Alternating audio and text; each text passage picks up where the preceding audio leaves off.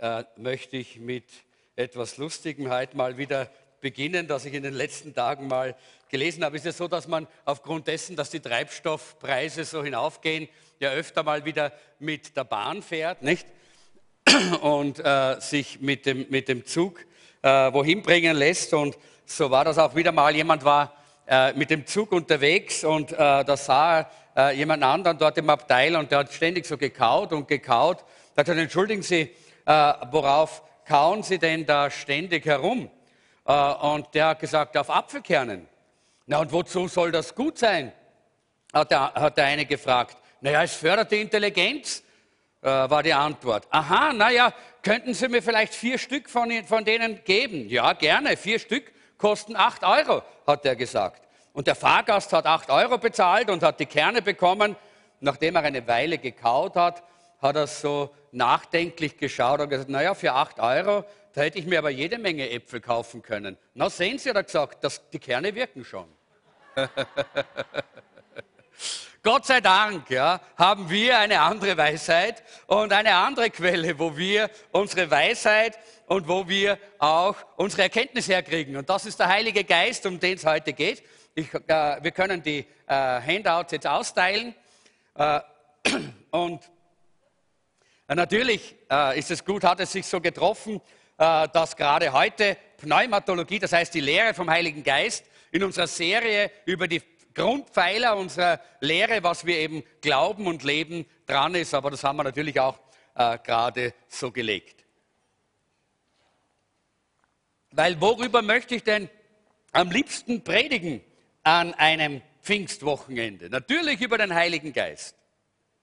Und deshalb geht es auch heute darum, sei voll vom Heiligen Geist, heißt äh, das heutige Thema. Äh, und äh, der, diesen, diesen Fluss, den ihr da im Hintergrund seht, das ist, sind die Krimler Wasserfälle, an denen wir gestanden sind, die habe ich fotografiert.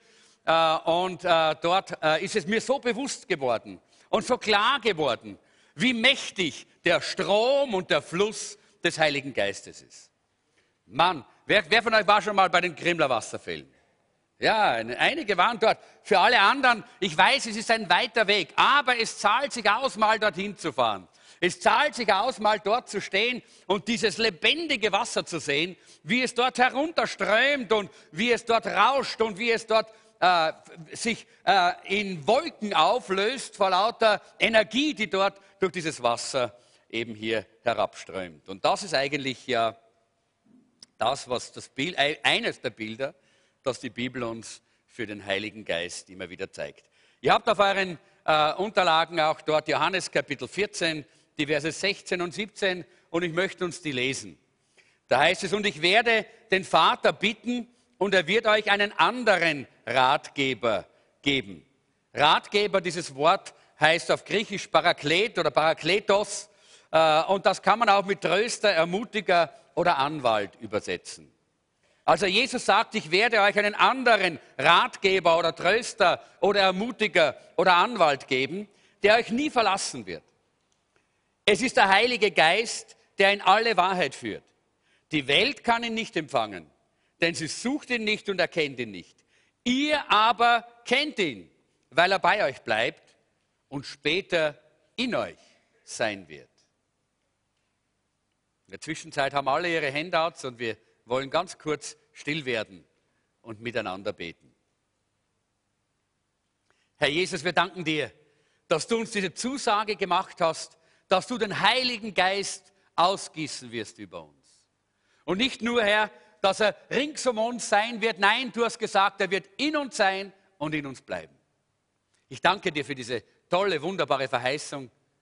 Und ich lade dich ein, Heiliger Geist, dass du heute in dieser Predigt, in dieser kurzen Botschaft, ganz gleich, wer wir sind und woher wir kommen und was immer wir auch in der Vergangenheit gemeint haben, dass du uns die Augen öffnest über deine Realität. Dass wir dich so sehen, wie du wirklich bist. Dass wir dich so erkennen, wie du wirklich bist. Denn Herr, wir brauchen dich so sehr. Danke, Herr, dass du in unserer Mitte wirkst. Amen. Ich möchte ein kleines bisschen ausholen und uns ein bisschen in die äh, geschichtliche Entwicklung der Lehre äh, vom Heiligen Geist und über den Heiligen Geist ein bisschen hineinbringen. Und natürlich hat der Heilige Geist einen prominenten Platz in der Kirchengeschichte eingenommen, aber es war auch immer diskutiert. Nicht immer unproblematisch, äh, denn gerade die Grundlehren, die Grundlehren und Grundpfeiler äh, des äh, Evangeliums wurden immer angegriffen, sind immer unter äh, Beschuss und Angriff gewesen äh, in äh, der ganzen Kirchengeschichte. Und der Feind hat immer versucht, Irrlehren, Heresien, Extreme, irgendwelche komischen Lehren und Verwinkelungen hineinzubringen in die Gemeinde Jesu und damit die Kraft Gottes und das Wirken des Heiligen Geistes zu schmälern oder gar zu unterbinden.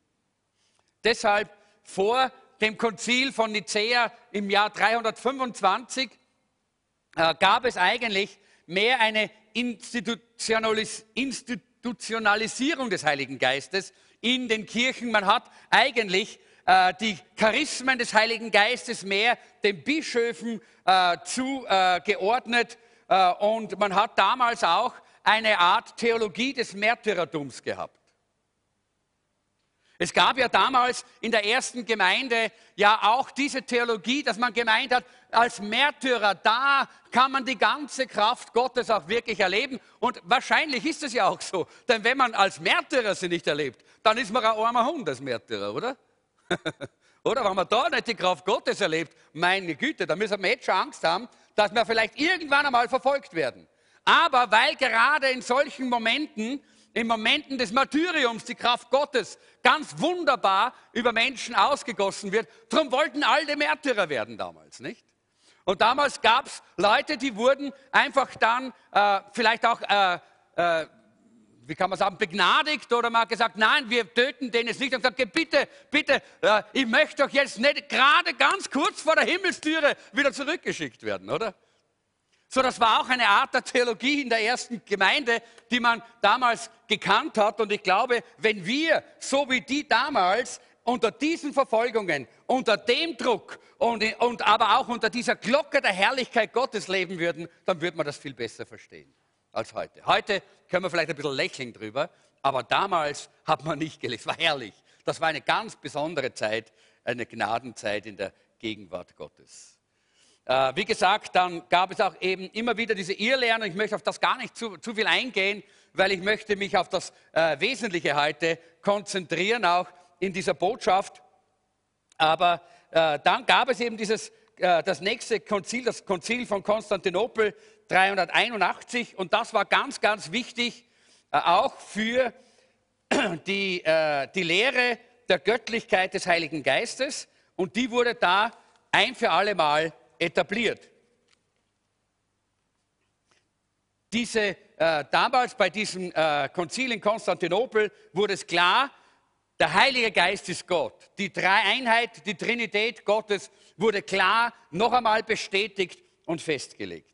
Da haben dann einige äh, Männer, die man heute kaum mehr kennt, aber äh, in der Kirchengeschichte sind sie sehr prominent, die sogenannten kappadozischen Väter. Das waren Männer, Gottes, die wirklich die Lehre hochgehalten haben, die das Evangelium verkündigt haben, in Kappadokien, eben dort in der, äh, in, in der Osttürkei, in Ostanatolien, äh, haben die gelebt und es gab auch für sie viel Verfolgung und viel Kampf, aber sie haben die Wahrheit hochgehalten und sie haben ganz klar auch immer wieder diese Wahrheit hochgehalten. Der Heilige Geist ist Gott. Er ist die dritte Person äh, äh Gottes und er ist, äh, er, er, er kann und soll angebetet werden und wir sollen unser Leben für ihn öffnen.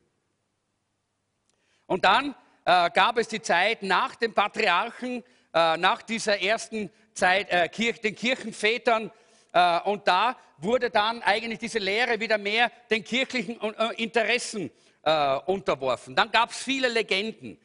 statt wirklich echtem Wirken des Heiligen Geistes, Manifestationen der Kraft Gottes, gab es viele Legenden und die hat man verwendet, dass man einfach die, äh, die Leute äh, in der Kirche gefügig gemacht hat und, äh, und dass man die, Kirche, die kirchlichen Strukturen damit auch äh, verteidigt hat. Äh, anstelle des Wirkens des Heiligen Geistes ist vielfach, sind viele Legenden gekommen.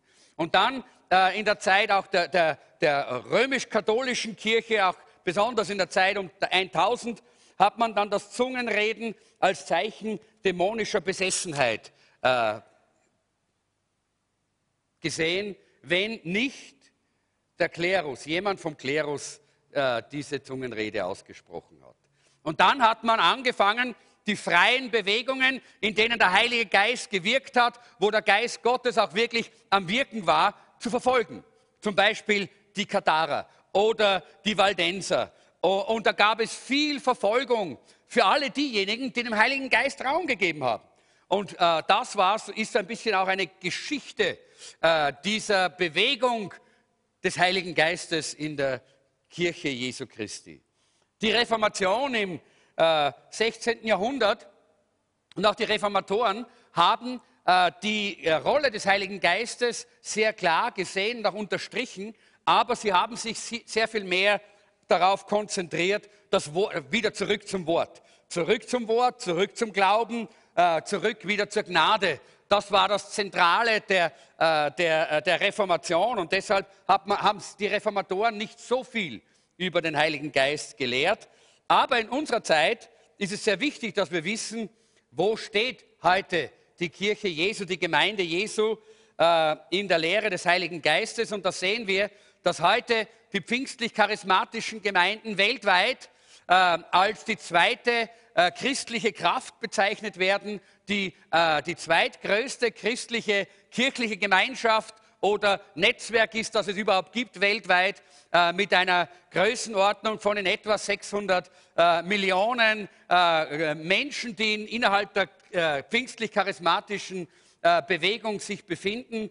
Da haben wir jetzt mal vor einiger Zeit darüber äh, gesprochen, diskutiert, woher kommt die Zahl. Habe ich gerade wieder auch mir auch wieder geholt von äh, der Word of Life Universität, die das bestimmt weiß, weil sie gut recherchieren. Äh, und deshalb ist diese äh, Zahl auch einigermaßen äh, äh, verlässlich.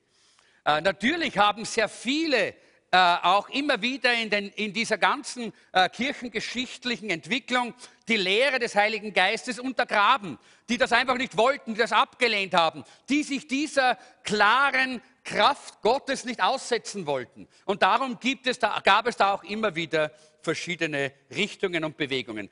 Die Zeit lässt es heute nicht zu, dass wir, dem, äh, dass wir da näher darauf eingehen. Das werden wir dann tun, wenn wir uns über die Gemeinde beschäftigen bei Ekklesiologie. Das kommt auch in einigen Wochen, da werden wir darüber sprechen. Äh, wir, wissen, äh, wir wissen, dass auch schon äh, in dem nizäischen Glaubensbekenntnis, auch da schon bereits der Heilige Geist als Gott bezeichnet wird. Und es klingt ein bisschen so in etwa in einem der älteren Formulierungen dieses Glaubensbekenntnisses. Da heißt es, der Vater ist nicht geschaffen, er ist von niemandem gemacht und er ist nicht geschaffen. Er ist auch nicht eingeboren. Der Sohn ist vom Vater allein. Er ist nicht gemacht, er ist nicht geschaffen, aber er ist eingeboren. Der Heilige Geist ist vom Vater und vom Sohn. Er ist nicht gemacht, er ist nicht geschaffen, er ist nicht eingeboren, sondern er ist gesandt.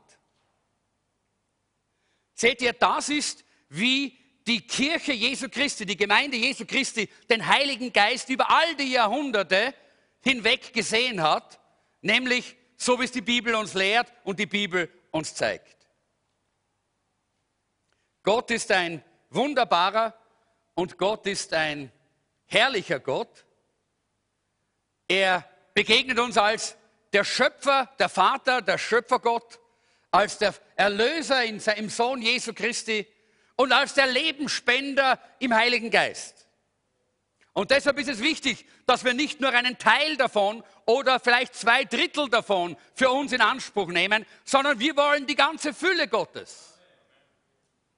Denn nur dann haben wir auch wirklich dieses überströmende und überfließende Leben, das uns die Bibel verspricht und das uns zugesagt ist. Ich habe irgendwo eine ganze äh, Reihe von, äh, von äh, Folien hier gemacht. Ich habe eine PowerPoint. Ich glaube, da ist irgendwas mit der Technik nicht in Ordnung. Äh, vielleicht gibt es da auch mal Hilfe, dass wir das dann auch sehen können. Ich mache das, damit ihr besser eure Blanks ausfüllen könnt. Es braucht viel Zeit, äh, um das zu machen und ich möchte euch damit auch versuchen zu helfen, damit ihr dann euch eure Unterlagen, damit ihr dann auch genügend Zeit habt, auch diese Unterlagen dann auch auszuführen. Wie gesagt, äh, zuallererst wollen wir uns einmal mit der Person des Heiligen Geistes äh, beschäftigen. Die Person des Heiligen Geistes, äh, der Heilige Geist ist eine Person. Daran kommt man nicht vorbei. Jesus selber spricht vom Heiligen Geist als von er und nicht von es. Nicht es, sondern er. Er ist es, die Person des Heiligen Geistes. Er kommt und er spricht und er nimmt und er lehrt und er äh, ist es, der, äh, der in unserem Leben, in unser Leben hineintritt. Er ist eine Person. Und durch, dieses, durch das Wirken und der Person des Heiligen Geistes können wir all das, was Gott wirklich ist in unserem Leben, wirklich erleben. All das, was Jesus Christus ist, können wir persönlich in Anspruch nehmen. Und wir wollen hier drei äh, äh, verschiedene Dinge uns jetzt anschauen. Einmal die Titel des Heiligen Geistes, die wir finden in der Bibel. Dann wollen wir sehen, der Heilige Geist als Helfer im Wort Gottes. Und das dritte äh, ist dann, äh, sind dann die Symbole des Heiligen Geistes, die wir auch in der Bibel finden. Und wir beginnen beim, bei dem Titel des Heiligen Geistes. Zuerst mal finden wir bereits im Alten Testament das hebräische Wort Ruach Yahweh. Ruach Yahweh. Und das heißt der Geist des Herrn, der Geist Gottes. Äh, und Yahweh ist ja der Name Gottes im alten Bund, den ja äh, die Juden nicht aussprechen. Die Israeliten hatten so eine Ehrfurcht vor dem Namen Gottes, dass sie nicht ausgesprochen haben. Und deshalb haben sie nicht Yahweh gesagt, sondern sie haben oftmals Jehova gesagt. Das heißt, sie haben andere Buchstaben eingesetzt, damit sie nicht diesen heiligen Namen aussprechen müssen, der für sie so wertvoll und heilig war, dieser Name. Und, äh, und der Geist äh, Gottes ist, der, ist dieser Ruach, dieser Geist, dieser Atem des lebendigen Gottes, der immer mit einer schöpferischen Tätigkeit zu tun hat. Immer geht er einher, wo er etwas schafft. Wenn wir von diesem Ruach Yahweh lesen in, im, äh, in der Alten, im Alten Testament, dann sehen wir, wie er die Engel geschaffen hat. Dann sehen wir, wie er Himmel und Erde schafft. Dann sehen wir, wie er dem Menschen seinen Atem einbläst und damit die Schöpfung äh, des Menschen komplett wird. Und so gibt es viele, viele Stellen, die darauf hindeuten. Und ich habe euch eine ganze Reihe von Bibelstellen hier in eure Unterlagen geschrieben, die wir jetzt nicht lesen werden. Ja? Nein, das ist nicht das, das war, ist noch die vorhergehende Folie. Danke. Äh, diese Stellen werden wir jetzt nicht lesen, sondern das sind für euch persönlich. Für eure ganz persönliche äh, Bibellese, damit ihr diese Stellen nachlesen könnt über den Heiligen Geist. Ich möchte nur aus Johannes 14 bis 16 einige solche äh, Titel herausnehmen, die ihr dann selber finden werdet, wenn ihr dann diese Bibelstellen lest. Zum Beispiel, er ist der Tröster, er ist der Fürbitter, er ist der Geist der Wahrheit, er ist der Lehrer, er ist die Überführung von Sünde, Gerechtigkeit und Gericht. Er ist der Geist der Heiligkeit, er ist der Geist des Lebens, er ist der Geist der Sohnschaft, er ist der ewige Geist und der Geist der Gnade. Und er ist der Geist der Herrlichkeit. Ich habe das jetzt nur schnell so überflogen, weil wir nicht die Zeit haben, das ganz genau so durchzunehmen. Aber wenn ihr die Bibelstellen lest, die in euren Unterlagen äh, drinnen stehen, dann werdet ihr auf all diese verschiedenen Titel kommen, die ich jetzt ganz kurz nur erwähnt habe. Und ich möchte euch damit ein bisschen herausfordern, dass ihr zu Hause eure Unterlagen nicht einfach wegwerft oder irgendwo in die Schublade legt, sondern wirklich hernehmt und damit arbeitet. Das Zweite ist der Punkt, und da kommt die nächste Folie, der Heilige Geist als Helfer. Er ist unser Helfer. Und das sagt uns die Bibel sehr klar. Er arbeitet für uns. In seiner Person und Persönlichkeit hat er sich auch in seinen Namen geoffenbart. Er offenbart seinen Charakter, sein Wesen auch in seinen Namen, so wie es Gott auch in seiner Gesamtheit tut. Wir sehen es bei Jesus, nicht? Er heißt Immanuel, das heißt Gott mit uns. Und was hat Jesus gesagt? Ich werde bei euch sein, alle Tage bis an das Ende der Welt. Also in seinem Namen offenbart sich sein Wesen, sein Werk, sein Wirken. Und genauso beim Heiligen Geist. In seinen Namen erkennen wir auch, wer er ist und wie er in unserem Leben zum Wirken kommt. Und so sehen wir hier äh, in Johannes Kapitel 3, 6 bis 8, ich werde nicht alle jetzt hier äh, vorlesen, alle Verse, aber einige möchte ich, dass wir doch anschauen. Da heißt es, was vom Fleisch geboren ist, das ist Fleisch. Aber was vom Geist geboren ist, das ist Geist. Er ist der Geist. Nicht so das Gespenst. Huh, ja. Geist hat nichts mit Gespenst zu tun, äh, sondern Geist hat etwas zu tun mit Intelligenz, hat etwas zu tun mit Kraft, hat etwas zu tun mit Gegenwart Gottes. Und hier mit etwas ganz Neuem. Etwas, was nicht aus dem Fleisch geboren ist. Etwas, was nicht natürlich in dieser Welt ist, sondern wie wir gesehen haben in diesem Glaubensbekenntnis, gesandt. Nicht geboren, nicht geschaffen, sondern gesandt. Gesandt von Gott. Das ist der Geist in unser Leben hineingesandt. Geboren in uns, was von uns geboren, vom Geist geboren ist, das wird dann auch Geist sein. Zweitens Gottesgeist, 1. Korinther 3, 16. Denkt also daran, dass ihr Gottes Tempel seid und dass Gottes Geist in euch wohnt. Wunderbar, Gottes Geist wohnt in uns. Was für eine herrliche Aussage. Und diese Aussage heißt, der Heilige Geist ist Gottes Geist und dieser Geist Gottes, der ist nicht irgendwo im Universum, der schwebt nicht irgendwo herum, sondern der ist in unserem Herzen. Halleluja! Ha, was für eine herrliche, wunderbare Botschaft ist das. Die Botschaft vom Pfingsten. Drittens der Geist des Herrn. Das muss ich ein bisschen schneller da weitergehen. Da heißt es, der Geist des Herrn, in Jesaja 11, Vers 2 heißt es, der Geist des Herrn wird auf ihm ruhen, ein Geist der Weisheit und der Einsicht, ein Geist des Rates und der Kraft, ein Geist der Erkenntnis und der Ehrfurcht vor dem Herrn. Halleluja. Was für ein wunderbarer Geist. Dieser Geist des Herrn, der auf uns ruht ist ein Geist der Weisheit. Da braucht man keine Apfelkerne kauen. Oder? Da braucht man nicht uns nach allen möglichen komischen Dingen ausstrecken und nach allen möglichen komischen Dingen uns immer wieder zuwenden, dort und da und da irgendwas holen, damit wir auch ein bisschen gescheit reden können. Ja? wir brauchen nicht gescheit reden, wir haben Weisheit. Wir haben Weisheit. Weil wir den Geist der Weisheit haben auf uns. Der Geist Gottes ist der Geist der Weisheit. Sagt der Geist des Herrn ist der Geist der Weisheit, sagt uns hier der Prophet Jesaja. Und der Einsicht. Naja, das hoffe ich, dass das auch dabei ist. Ne? Es gibt Leute, die haben zwar, die meinen zwar, dass sie Weisheit haben, aber Einsicht haben sie gar keine. Ja. Aber der Heilige Geist ist nicht ein Geist von unten und nicht ein Geist von hier drin, sondern er ist der Geist von oben und deshalb lässt er sich was sagen. Und er ist belehrbar. Halleluja. Weil er ein Geist der Einsicht ist.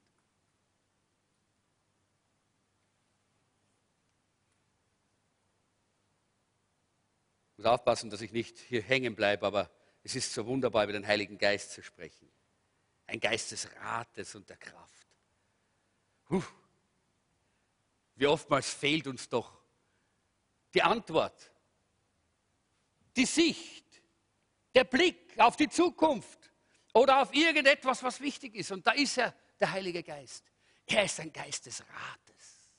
Er berät uns und er gibt uns die Auskunft, die wir brauchen. Oh, was für ein Wunder ist dieser Heilige Geist in unserem Leben. Gehen wir weiter. Römer 8, Vers 9, der Geist Christi. Ihr aber seid nicht fleischlich, sondern geistlich, wenn, der, wenn der, denn Gottes Geist in euch wohnt. Wer aber Christi Geist nicht hat, der ist nicht sein. Der Geist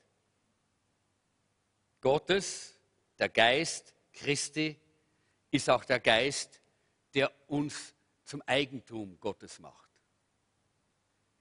Du bist ein Eigentum des lebendigen Gottes, wenn du den Geist Christi in dir trägst wenn der Heilige Geist in dir wohnt. Und ich sage euch was, Es gibt leider auch Christen, die haben immer wieder so, die zittern vor dem Teufel und vor den Dämonen und alles Mögliche. Hey, wer greift das Eigentum Gottes an? Der bekommt es mit dem lebendigen Gott und mit dem Zorn des lebendigen Gottes zu tun. Halleluja. Und deshalb ist es wichtig, dass wir den Geist Christi haben, hey. Darum brauchen wir den Heiligen Geist, der in uns wohnt, dass wir Eigentum Gottes sind. Eigentum des lebendigen Gottes. Halleluja. Apostelgeschichte, na, Philippa 1, Vers 19, der Geist Jesu Christi. Denn ich weiß, dass mir dies zum Heil ausgehen wird durch eure Gebet und durch den Beistand des Geistes Jesu Christi. Es, der Heilige Geist ist der Geist, der in Jesus Christus war. Genau derselbe Geist. Genau derselbe Geist. Und den hat Gott uns verheißen. Was für eine wunderbare, herrliche Verheißung. Ich muss weitergehen, sonst bleiben wir hier hängen. Ich merke, dass die Zeit gar nicht, dass die Zeit viel zu schnell läuft. Ich kann das leider nicht langsamer stellen hier, dass die Sekunden ein bisschen langsamer gehen. Das geht leider nicht. Schade, ja. Äh, also, wir haben gehabt Philippa 1, Vers 19 und Apostelgeschichte 16, 7. Der Geist Jesu, als sie aber nach Mysien gekommen waren, versuchten sie nach Bithynien zu reisen.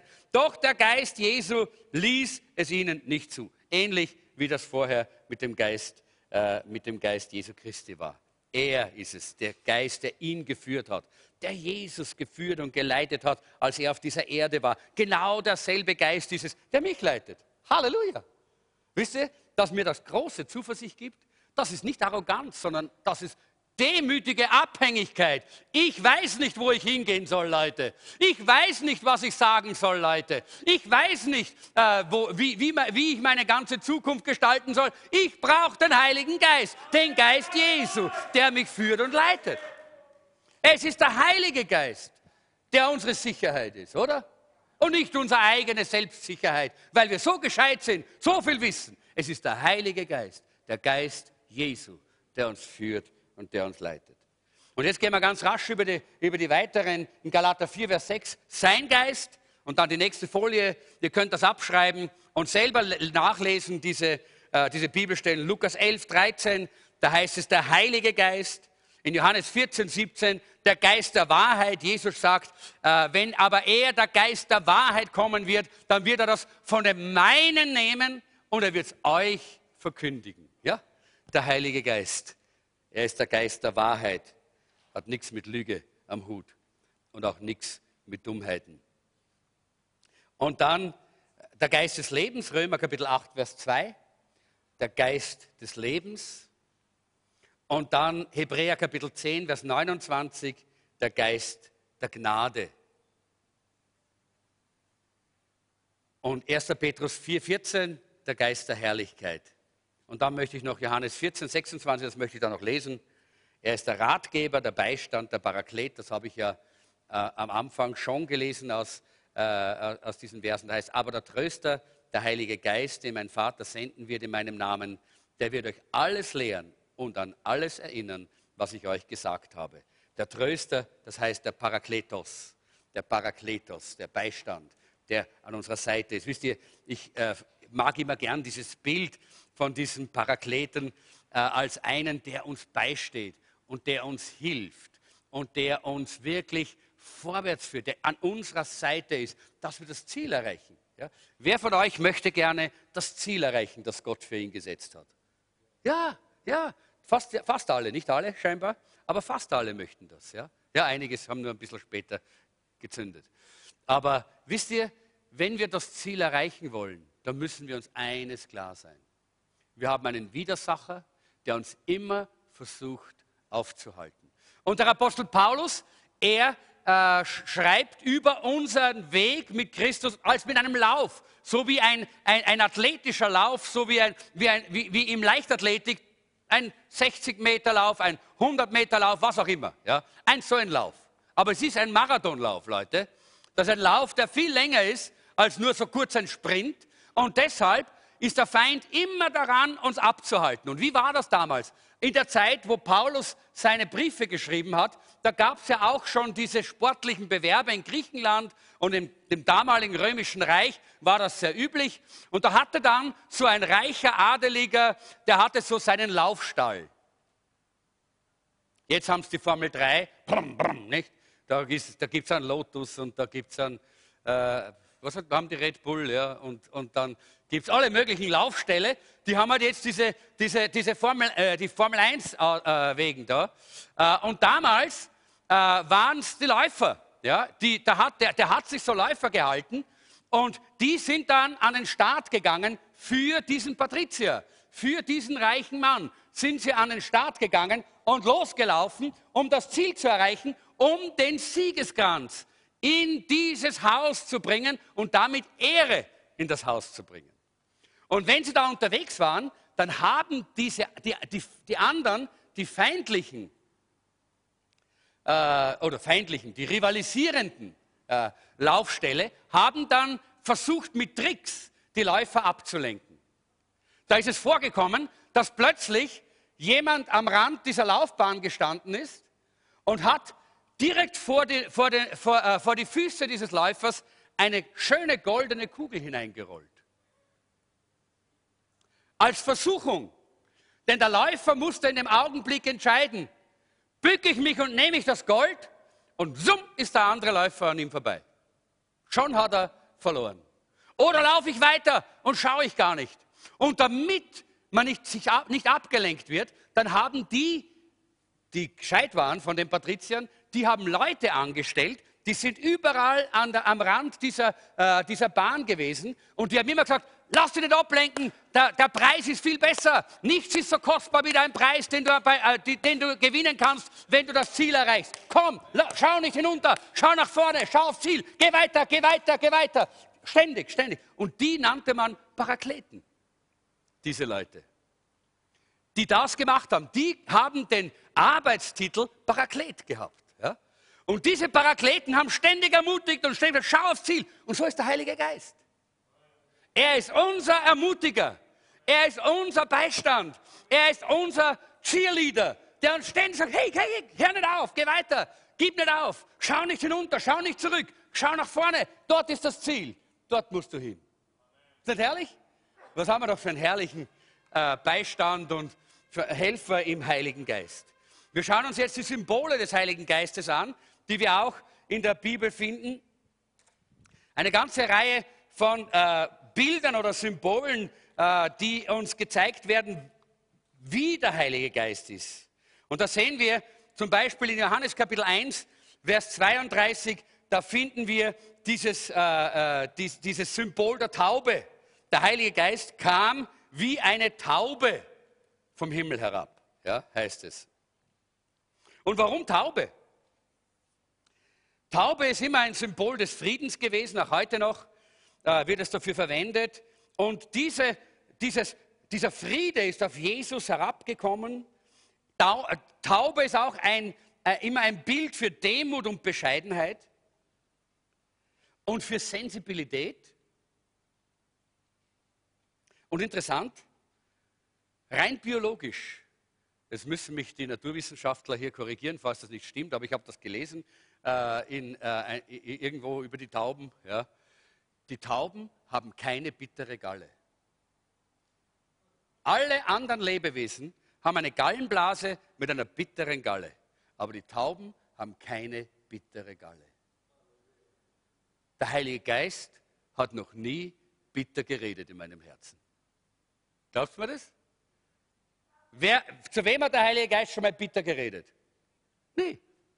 Weil der Heilige Geist nicht bitter sein kann, weil der Heilige Geist uns liebt, weil der Heilige Geist demütig ist, weil der Heilige Geist einfach voller Liebe ist zu uns. Und er dieses Symbol des Friedens und der Demut in, äh, darstellt. Das Zweite, was wir hier finden, ist Johannes 3, Vers 8. Da heißt es, er ist wie der Wind, Ruach auch unter anderem. Äh, das ist die Stelle, wo äh, Nikodemus zu, Petrus, äh, zu Jesus kommt und fragt, wie kommt man denn ins Himmelreich? Und dann sagt er, spricht eben Jesus davon, dass jemand, der aus dem Geist geboren ist, der ist so wie der Wind, weil auch der Wind, den sieht man nicht, den hört man nicht. Ja? Und trotzdem ist er da.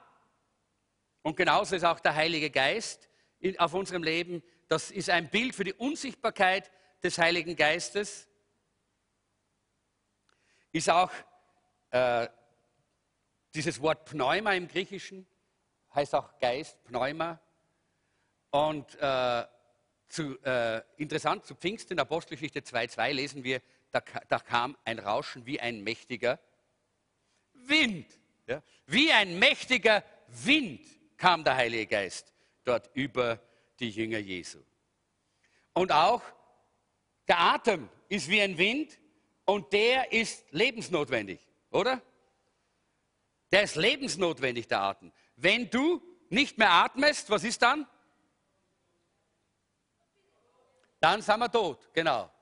Äh, und das ist äh, ein, ein, ein ganz klares Zeichen dafür, dass jemand wirklich tot ist. Habt ihr sicherlich schon in, in, den, äh, in den Krimis oder so mal gesehen, in einem Film, wenn man da jemanden liegen, wenn dann die, die Leute jemanden da liegen sehen, diese Spezialisten, und dann wissen sie nicht ganz genau, ist der tot oder nicht, dann nehmen sie einen kleinen Spiegel und den halten ihn vor den Mund und wenn der nicht mehr anläuft, ja, wenn nicht mehr der, dieser, dieser Wind von innen herauskommt und der Spiegel anläuft, dann ist er tot. Aber wenn er anläuft, dann atmet er noch und dann ist er nicht tot. Auch wenn er vielleicht jetzt alle, äh, irgendetwas hat, dass er so aussehen könnte, als wäre er tot. Äh, also gibt ja auch Scheintod, nicht? Äh, also hier der Wind und der Atem Gottes, äh, das ist auch ein Bild für den Heiligen Geist oder ein Symbol für den Heiligen Geist. In Joel 2,23, da sehen wir den Regen da heißt es, ich will meinen Geist auf euch kommen lassen, auf alles Fleisch regnen lassen. Ja. Sagt, dort, sagt dort Gott. Äh, und ihr könnt das selber nachlesen. Wie gesagt, wir haben jetzt nicht die Zeit, um alles zu lesen. Es gibt so viele Bibelstellen, die wichtig sind. In Johannes 7, 38 und 39, da äh, geht es um die Ströme. Die Ströme lebendigen Wassers, da sagt Jesus, äh, wen der dürstet, der komme zu mir und trinke. Und wer an mich glaubt, wie die Schrift sagt, von dessen Leibe werden Ströme lebendigen Wassers fließen. Das ist ein Bild für den Heiligen Geist. Ströme lebendigen Wassers. Halleluja. Was, das war auch schon heute hier, heute äh, äh, während dem Lobpreis, äh, in diesem Wort, das der, äh, das der Herr zu uns gesprochen hat. Diese Ströme in der Wüste. Ja? Auch das ein Symbol für den Heiligen Geist. Isaiah Kapitel 12, Vers 3, Wasser. Da sehen wir auch dieses äh, dieses Bild lebendiges Wasser, so wie in Johannes Kapitel 7, äh, 39. Das ist ganz wichtig. Äh, es ist erfrischend. Es gibt Leben dort, wo äh, kein Wasser mehr ist. Da vertrocknet alles und da ist der Tod. Und deshalb ist Wasser ein wichtiges Symbol für den Heiligen Geist. Er ist der Geist des Lebens. Er bringt Leben. Äh, in Lukas Kapitel 4, 18, da sehen wir das Öl. Das Öl der Salbung ist auf mir sagt hier Jesus, das Öl der Salbung ist auf mir und dieses Öl ist ein, auch wie eine Salbe, ist ein Symbol der Salbung, die im Alten Testament wurden die, äh, die Priester, die Könige äh, und die Propheten gesalbt mit diesem Öl. Immer dann, wenn es um einen Dienst geht, dann ist der Heilige Geist wie diese Salbung auf unserem Leben. Und wir brauchen den Heiligen Geist, um dienen zu können. Fang nicht an, einen Dienst zu tun ohne den Heiligen Geist. Es gibt leider viel zu viele Christen, die sich abrackern und ausbrennen. Ich glaube, dass ein Christ keinen Burnout haben kann. Wenn er voll Heiligen Geistes ist und im Willen Jesu lebt. Kann ich Burnout haben? Klar. Wenn ich aus eigener Kraft gehe und wenn ich nicht den Willen Gottes tue, sondern meine eigenen Dinge mache, mein Süppchen koche, dass ich selber will, ich will das und ich möchte dieses und ich möchte jenes, ja, dann kann ich im Burnout landen. Aber wenn ich voll Heiligen Geistes bin, dann ist der Heilige Geist diese Salbung auf mir. Diese wunderbare, herrliche Salbung, die mir Kraft gibt. Und wir werden dann am Schluss auch noch über die Kraft des Heiligen Geistes sprechen. Hoffentlich haben wir noch Zeit. Ja. Die Kraft des Heiligen Geistes, die uns befähigt, Dinge zu tun, die wir sonst nicht tun können. Denn wir leben ja als Christen nicht ein natürliches Leben hier auf der Welt, sondern ein übernatürliches Leben. Und damit wir ein übernatürliches Leben in dieser natürlichen Umgebung leben können, brauchen wir den übernatürlichen Heiligen Geist und die Salbung des Heiligen Geistes. Ganz wichtig.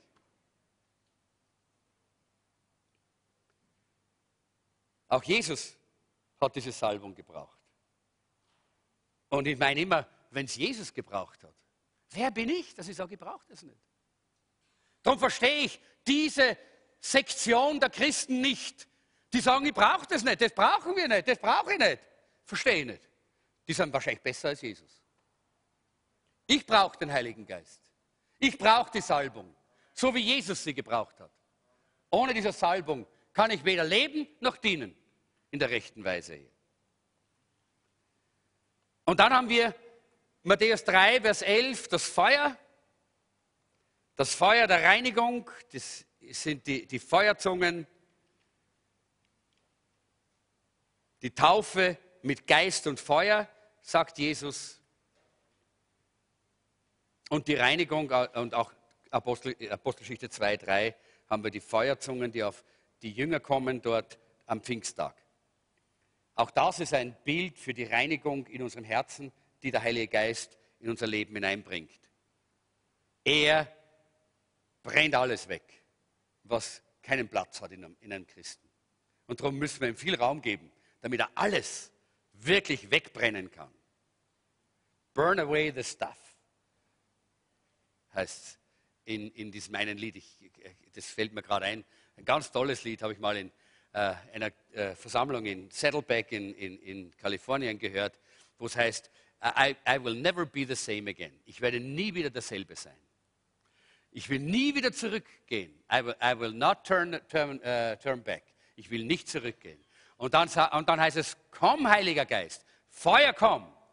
Komm, Heiliger Geist, und brenne all dieses, dieses Zeugs weg. Das ist gemeint, dieses, äh, das, dieses, das sind die Abfälle, die so überbleiben, wenn Holz geschnitten wird und so. Brenn es weg, brenn es weg, diesen ganzen Zeug, das ganze Zeug. Komm, Heiliger Geist, und brenn es weg. Das ist das Bild auch des Feuers, das wir hier haben. Das Symbol der Wolke äh, finden wir in 2. Chroniker 5, Vers 13, da geht es darum, dass äh, diese Wolkensäule, die auch dem Volk Israel die Gegenwart Gottes, die Gegenwart des Heiligen Geistes gezeigt hat. Äh, und dann haben wir auch das Siegel, Epheser 4, Vers 3, der Heilige Geist ist wie ein Siegel auf unserem Herzen, ein Siegel, mit dem wir versiegelt sind. Und das heißt Sicherheit.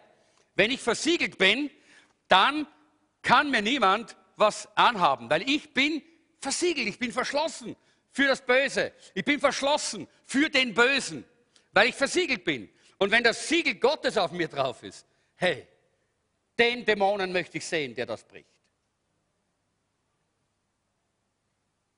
Bin ich dankbar, Halleluja, dass wir den Heiligen Geist haben. Zweitens das Werk des Heiligen Geistes. Jetzt wollen wir uns das Werk des Heiligen Geistes rasch anschauen, wollen dann uns mit der Taufe im Heiligen Geist kurz beschäftigen und dann wollen wir über den Geist der Erweckung sprechen und damit schließe ich. Das Werk des Heiligen Geistes sehen wir schon im Alten Testament. Es gibt eine alttestamentarische Aktivität schon, weil Gott wollte schon im, äh, im alten Bund mit den Menschen in persönliche Beziehung treten.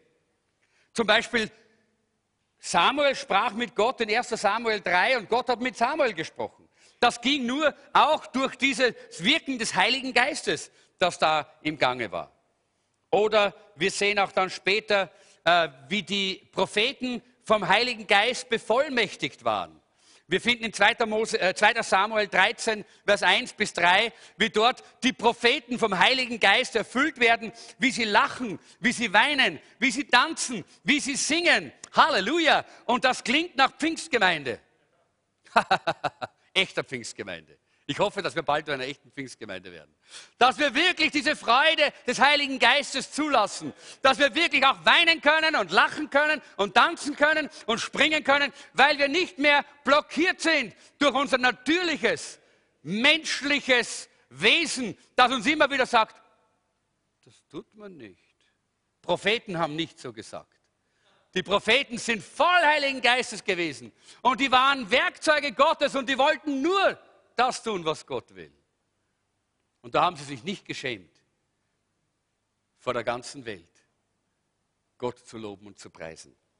Und das wollen wir auch tun. Dann, da bleibe ich jetzt nicht hängen, es gibt auch eine neutestamentarische Aktivität, natürlich, die wir überall finden, die ist viel mehr da als die alttestamentarischen Aktivitäten. Wir sehen schon bei, bei Johannes dem Täufer, als er im Mutterleib erfüllt wird mit dem Heiligen Geist. Und dann sehen wir, gerade in dem Augenblick, wo Maria kommt und der Elisabeth begegnet, äh, dort, äh, dann hüpft der Johannes dort im Mutterleib äh, der, äh, der Elisabeth. Ich weiß nicht, wer von euch hat Kinder? Mütter, Mütter, wo sind die Mütter mit Kindern?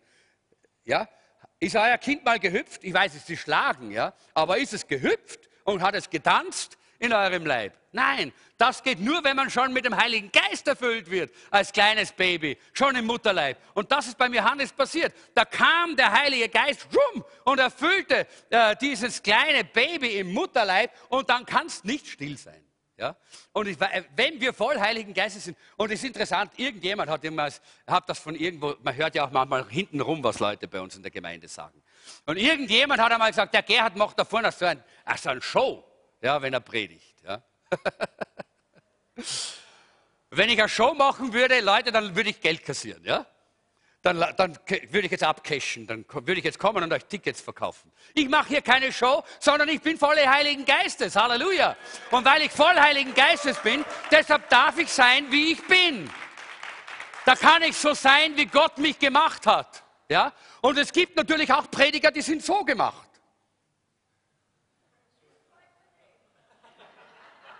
Ich möchte nicht sagen, dass sie nicht voll Heiligen Geistes sind, aber Gott hat ja auch Bäume geschaffen, oder? Aber in meiner Bibel steht, dass die Kälber springen werden. Halleluja! Voller Freude. Und wenn Kälber springen können, wenn Gott sie berührt, dann kann ich auch springen. Weil ich liebe Gott. Ich weiß nicht, ob die Kälber Gott lieben. Ich liebe Gott. Ja? Und wenn wir voll Heiligen Geistes sind, dann können wir sein, wie wir sind dann dürfen wir sein, wer wir sind und wie wir sind. Halleluja. Ist das nicht wunderbar? Das ist, was der Heilige Geist in unser Leben hineinbringt. So will er in unserem Leben auch wirklich wirken. Und er hat seinen Heiligen Geist ausgegossen. Und dann kam es natürlich auch zu, zu, die, die, äh, zu, äh, zu dieser Ausgießung zu Pfingsten, die dann auch in der Geistestaufe auch zum Ausdruck bringt, über die wir dann später noch sprechen werden. Ich möchte ein paar Tätigkeiten des Heiligen Geistes mit euch anschauen, was der Heilige Geist tut.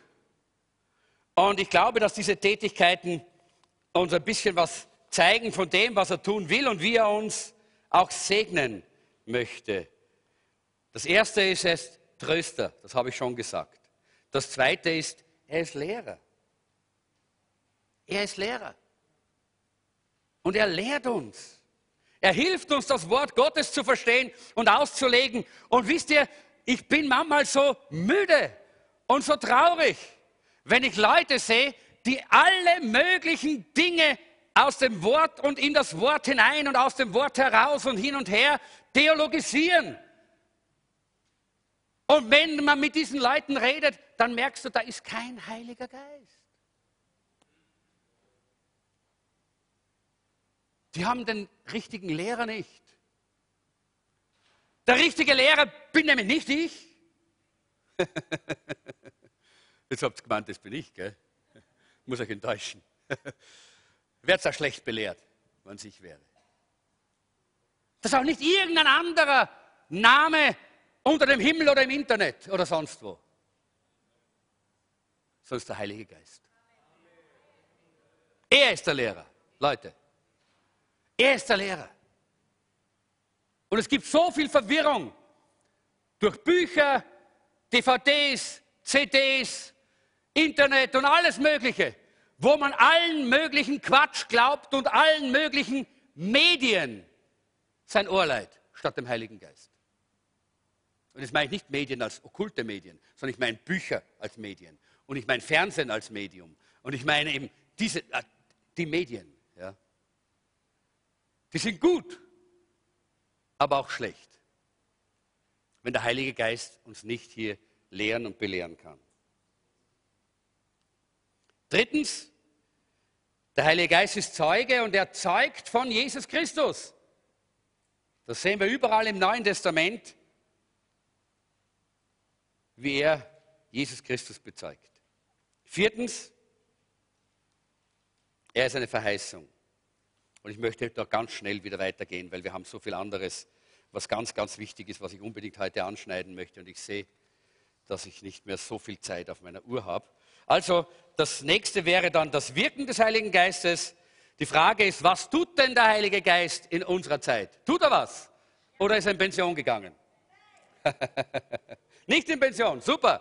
Ja, wir gehen auch nicht in Pension, gell? Nein, solange der Heilige Geist wirkt in unserem Leben, wollen wir die Kraft des Heiligen Geistes auch benutzen, um das weiterzugeben, was Gott uns aufs Herz legt.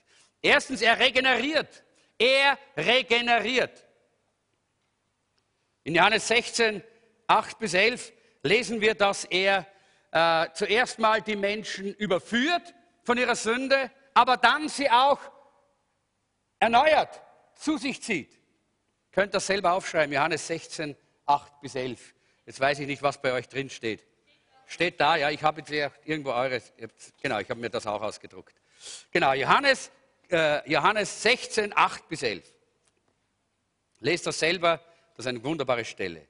Und da denke ich gleich an Hesekiel Kapitel 37, an diese Stelle, wo Gott den Propheten Hesekiel dorthin führt, auf diese, diesen Berg oder über dieses Tal und er lässt ihn hineinschauen in ein Tal voller Totengebeine. Hesekiel äh, Kapitel 11, 1 bis 10, glaube ich, ist das.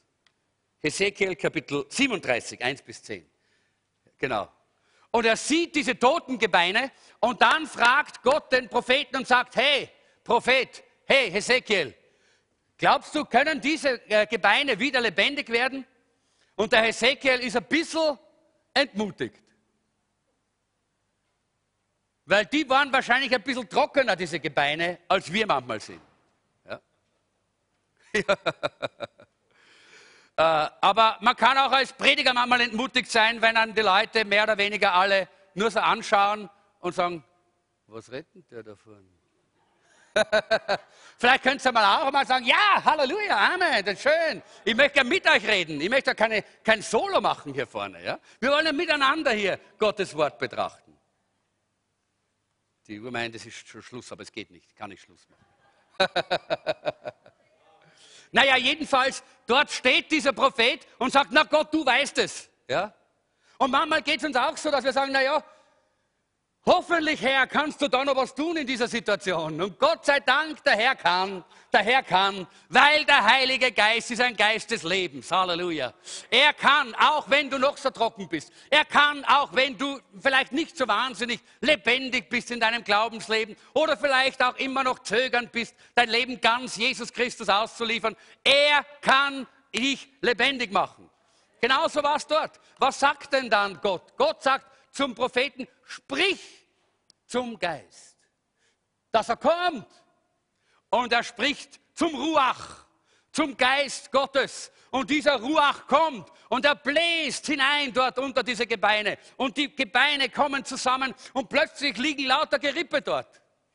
Ein super Anblick. He? Vorher war es ein Bahnerhaufen und jetzt ist es ein Gerippefeld. Was hat sich so Großes geändert?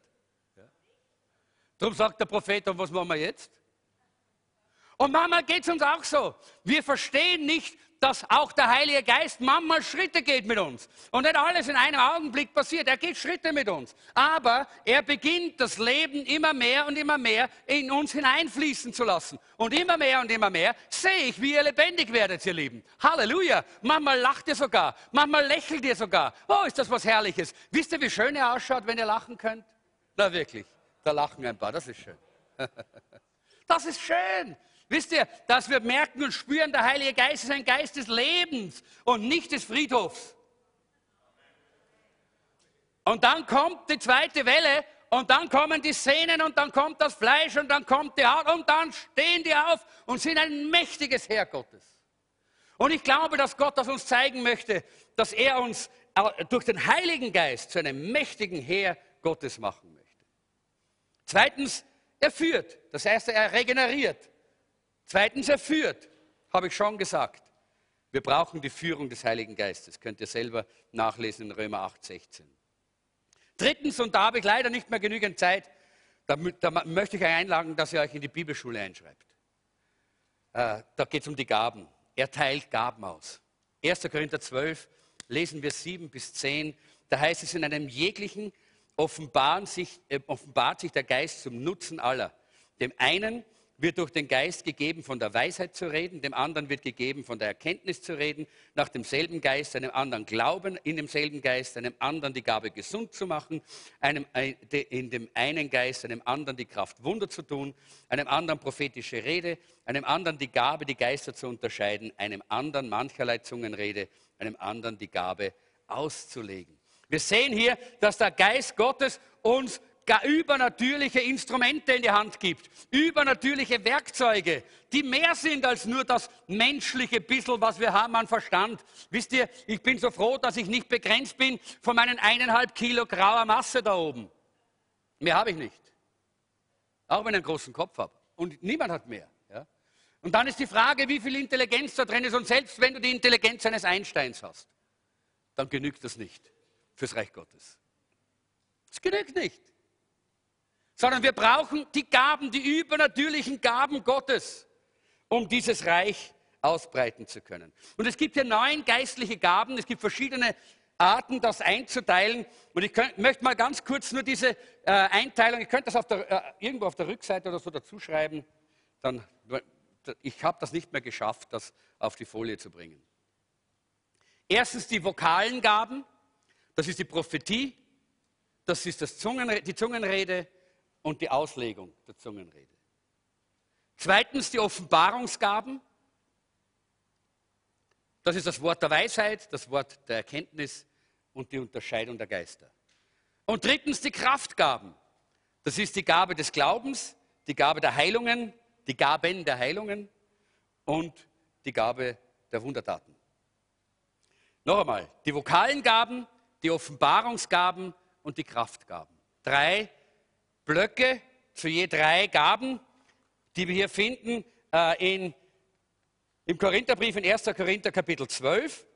Und ich möchte das nur ganz kurz durchjagen jetzt, damit wir ein, ein bisschen Verständnis haben. Ganz besonders das Sprechen in neuen Zungen ist ja so eine Diskussion, die immer wieder auftaucht. Darf man das überhaupt oder darf man das nicht? Soll man das oder soll man das nicht?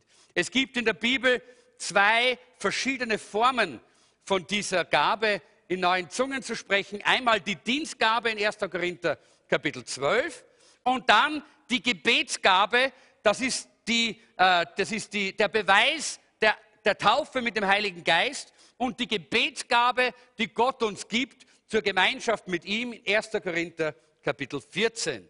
In 1. Korinther 14 finden wir beides, sowohl die Dienstgabe als auch die Gebetsgabe. Beides ist hier drin. Und die, in 1. Korinther 12 ist dieses, diese, diese die Dienstgabe des Zungenredens dazu da, dass wir in Zungen eine Botschaft bringen. Das geschieht in unserer Zeit nicht mehr so oft. Aber ich erinnere mich, wie ich in die Pfingstgemeinde gekommen bin. Das war so 1973. Äh, da hat man das sehr viel praktiziert. Da hat plötzlich jemand angefangen, in neuen Zungen zu reden, laut, alle sind leise geworden. Und dann hat jemand, hat man gewartet, was ganz still.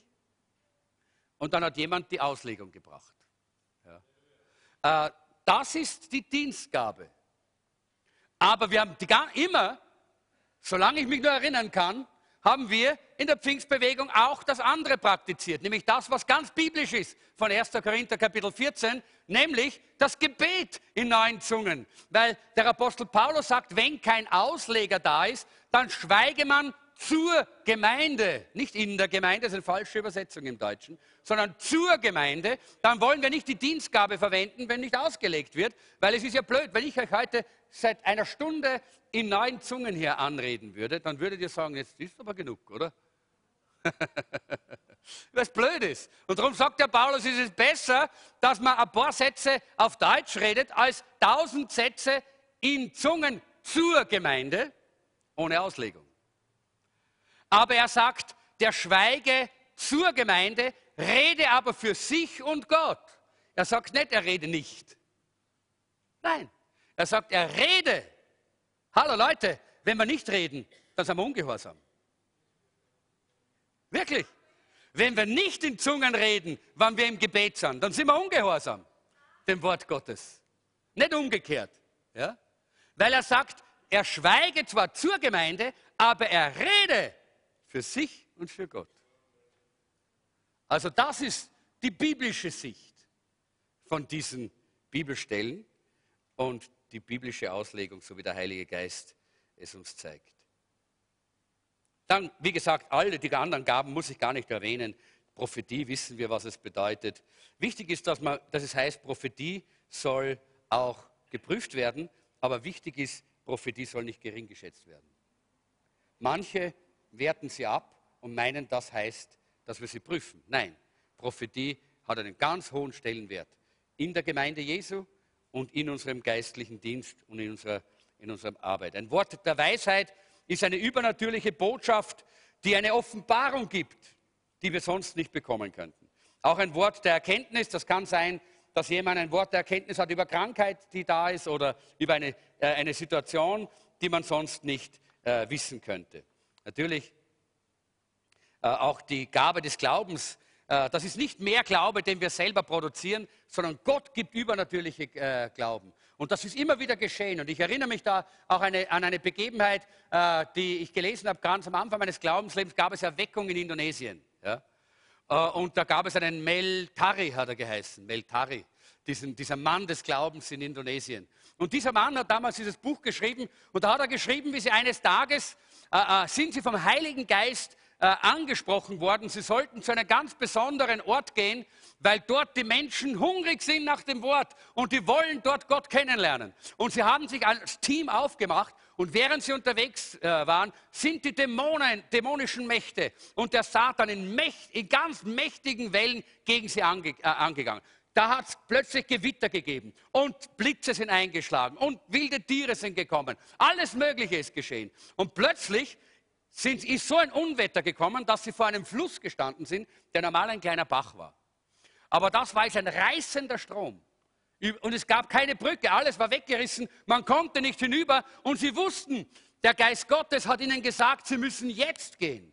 Dort ist eine ganz große Not. Und wenn sie nicht jetzt mit dem Evangelium kommen, dann wird es dort eine ganz große Katastrophe geben. Und sie haben dort an diesem Fluss gehalten und sie sind da gestanden und haben gebetet. Und dann kam der Geist Gottes und gab ihnen die Gabe des Glaubens. Und sie haben gesagt, wir gehen.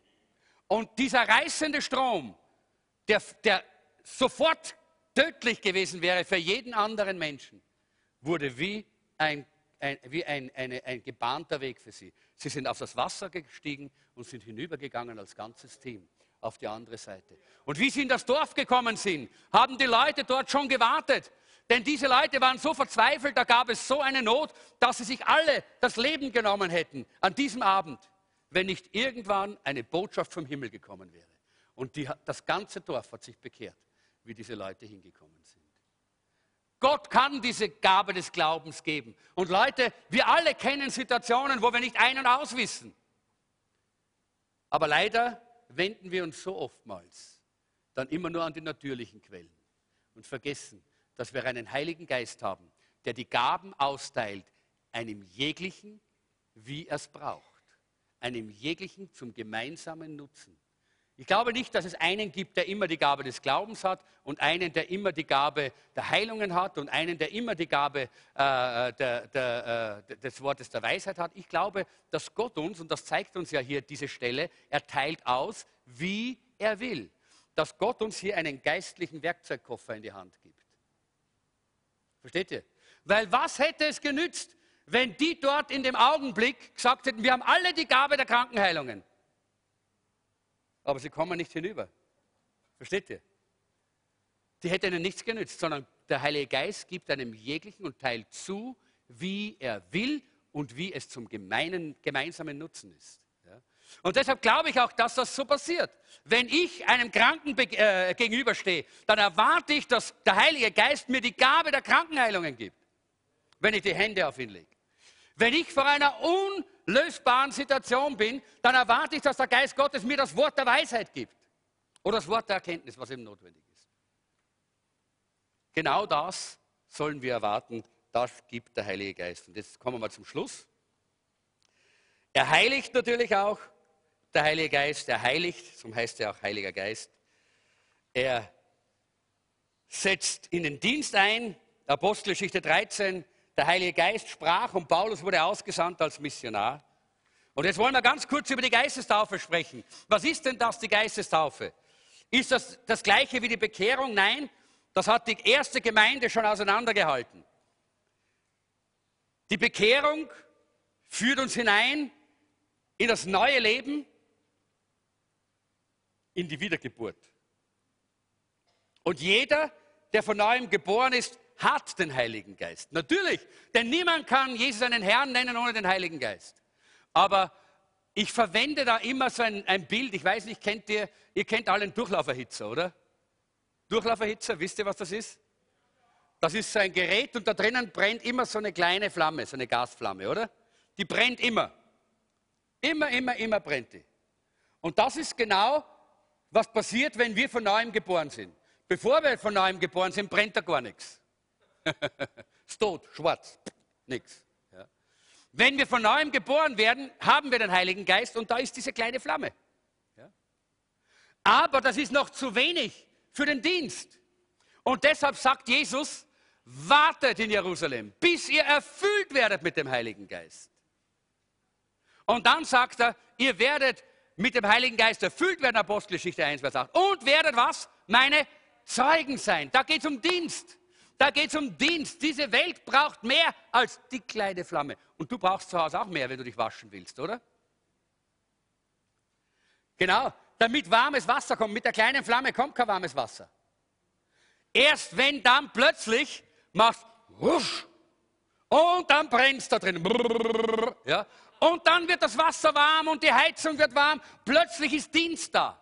Und Leute, wenn wir vom Heiligen Geist nicht nur von neuem geboren werden, sondern auch erfüllt werden, die Geistestaufe erleben, dann können wir auch dienen. Dann sind wir ausgerüstet für den Dienst. Und das ist die biblische Sicht von der Fülle des Heiligen Geistes. Alles andere ist unbiblisch, möchte ich vielleicht gerade mal so ganz deutlich und sehr direkt in den Raum hineinstellen. Denn die Bibel spricht von dieser Ausrüstung mit der Kraft aus der Höhe zum Dienst als zweite Erfahrung nach der Bekehrung. Nicht gleich wie die Bekehrung. Wir sehen das in der Apostelgeschichte mehrmals.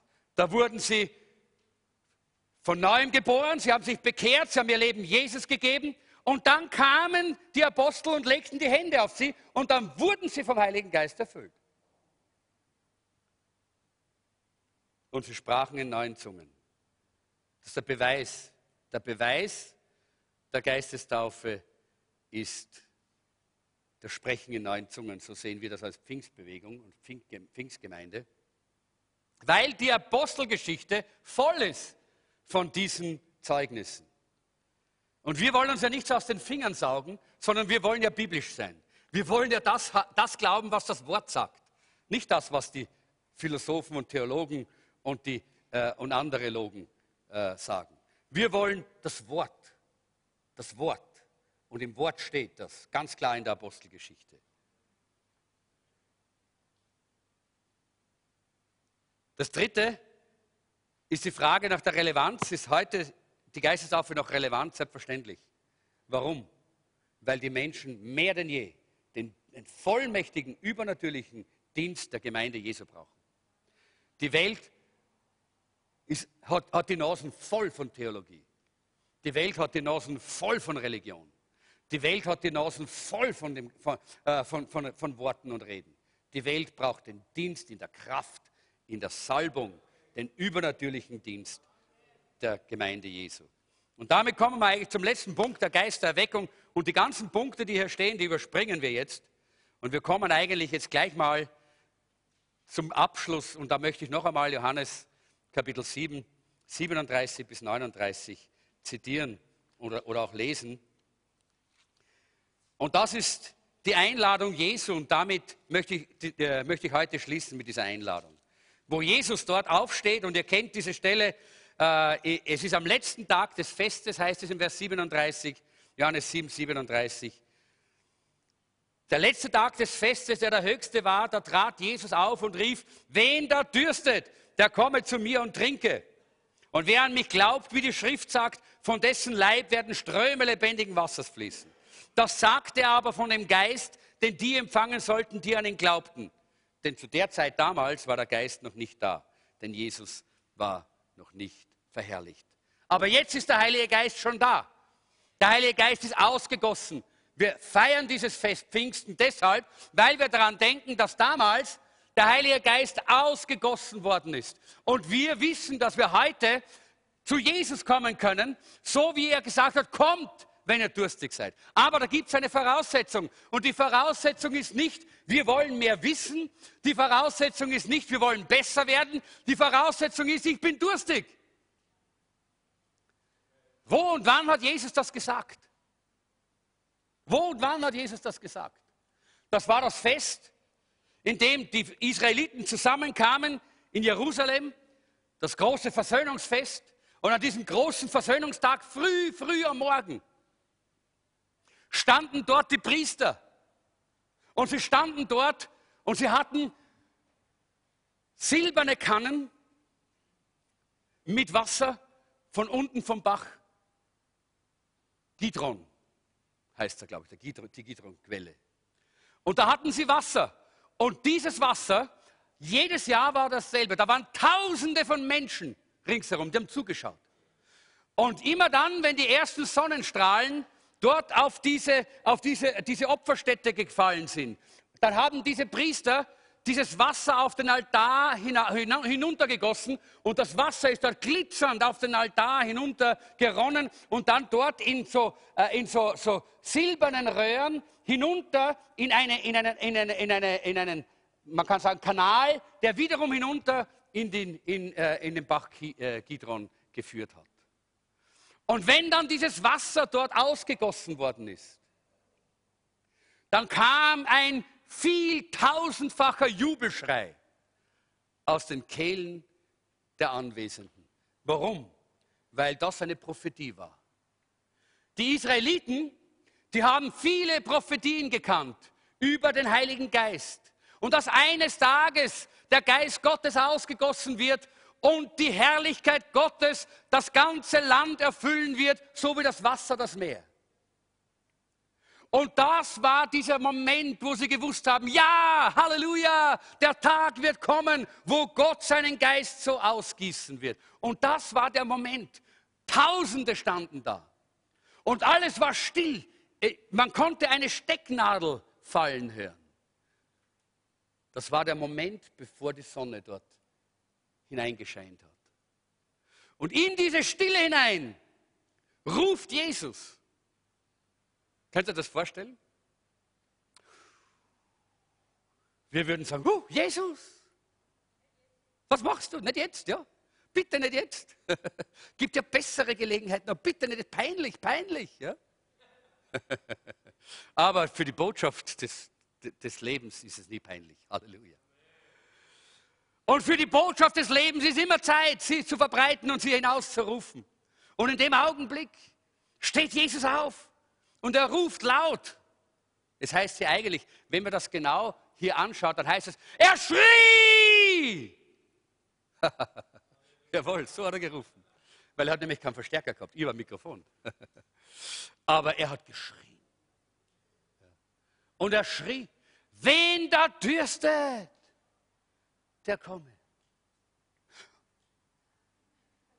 Alle hat es gerissen. Wer stört unsere Religiosität?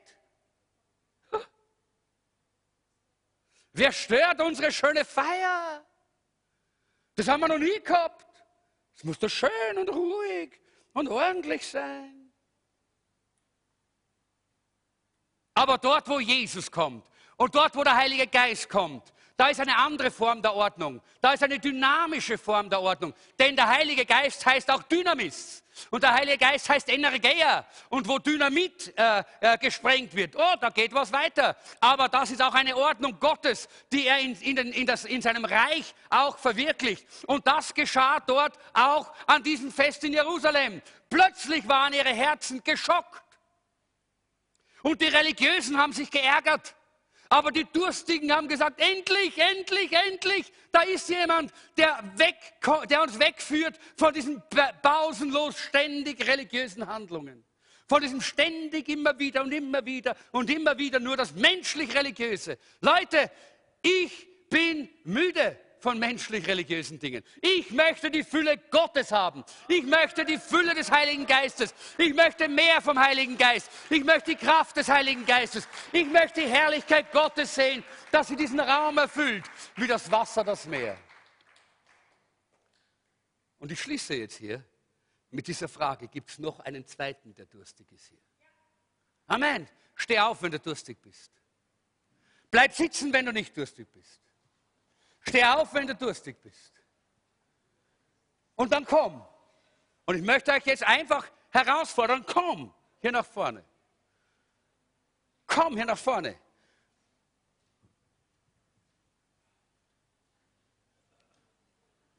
Jesus hat gesagt, komm. Wenn der dürstet, der komme. Der komme. Und jetzt, wenn wir kommen, wollen wir was tun? Was tun wir dann? Trinken. Trinken. Und wisst ihr, wie man am besten trinkt? Mit offenem Mund, genau. Also gut. Man macht den Mund auf. Man fängt an zu loben und zu preisen und den Herrn zu ehren. So trinkt man. Ja? Fang an, den Herrn zu loben und zu preisen. Worauf wartest du eigentlich? Ja? Wenn du durstig bist, dann trink. Halleluja kannst in Deutsch oder in Ungarisch oder in Zungen. Äh, und die Bibel spricht von Engel, Engelszungen und die Bibel spricht auch, äh, spricht auch von menschlichen Zungen. Du kannst, jede Zunge kannst verwenden, aber versuch deine Zunge in erster Linie.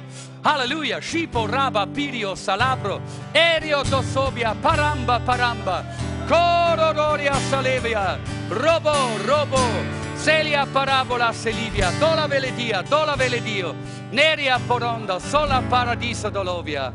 Oh raba che divio, cova, cova, colia parabola sirio, dolo, dolo, dolo, rebe, shebelia parabolo soloria. Rida, rida, rida, solo loi tedelia. Halleluja, Halleluja. Und wisst ihr, wenn, wenn das Wasser fließt, wenn das Wasser fließt, dann gibt es immer zwei Möglichkeiten. man kann entweder sein wie ein Stein und ein Stein fällt ins Wasser und er bleibt ganz trocken. Oder man kann sein wie ein Schwamm. Der Schwamm, der saugt alles auf. Und wisst ihr, ich sage immer gerne, heb doch deine Hände auf zum Herrn wie einen Trichter. Unsere äußerliche Art, wie wir vor Gott stehen, sagt was, wie wir in unserem Herzen wirklich sind. Komm, mach's doch mal so, dass du sagst, ich will diesen Strom in mich hineinströmen lassen. Komm, heb deine Hände auf wie einen Trichter. Der Strom strömt nämlich jetzt. Ich spüre diesen Strom. Haha! Leboria Sambarco, Reva Sivio, Dopi Reva, El Caito Losa, La Branda Sapile. Dieser Strom strömt gerade jetzt hier. Der Strom Gottes strömt. Halleluja. Der Strom Gottes strömt. Halleluja. Lass ihn hineinströmen in dein Herz. Shita Rabio Sobo Parapario Toloto. Und hab keine Angst. Wenn du lachst, dann lachst du. Wenn du weinst, dann weinst du. Wenn du stehst, dann stehst du. Wenn du umfällst, dann fällst du um. Haha. Ribusa Pelevia Lavola. Das ist alles nicht wichtig. Wichtig ist, dass der Strom dein Herz erfasst. Halleluja. Kiro Basavia Tori Paranda. Leva ripa raba raba rapa. Levere terevia torobo. Redesivia la vala volatora.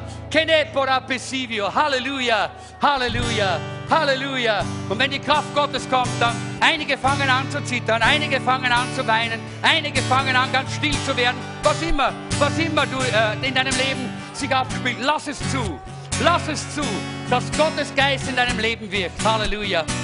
Shipa Raba Salabirio. Levere de Rivia Salabro.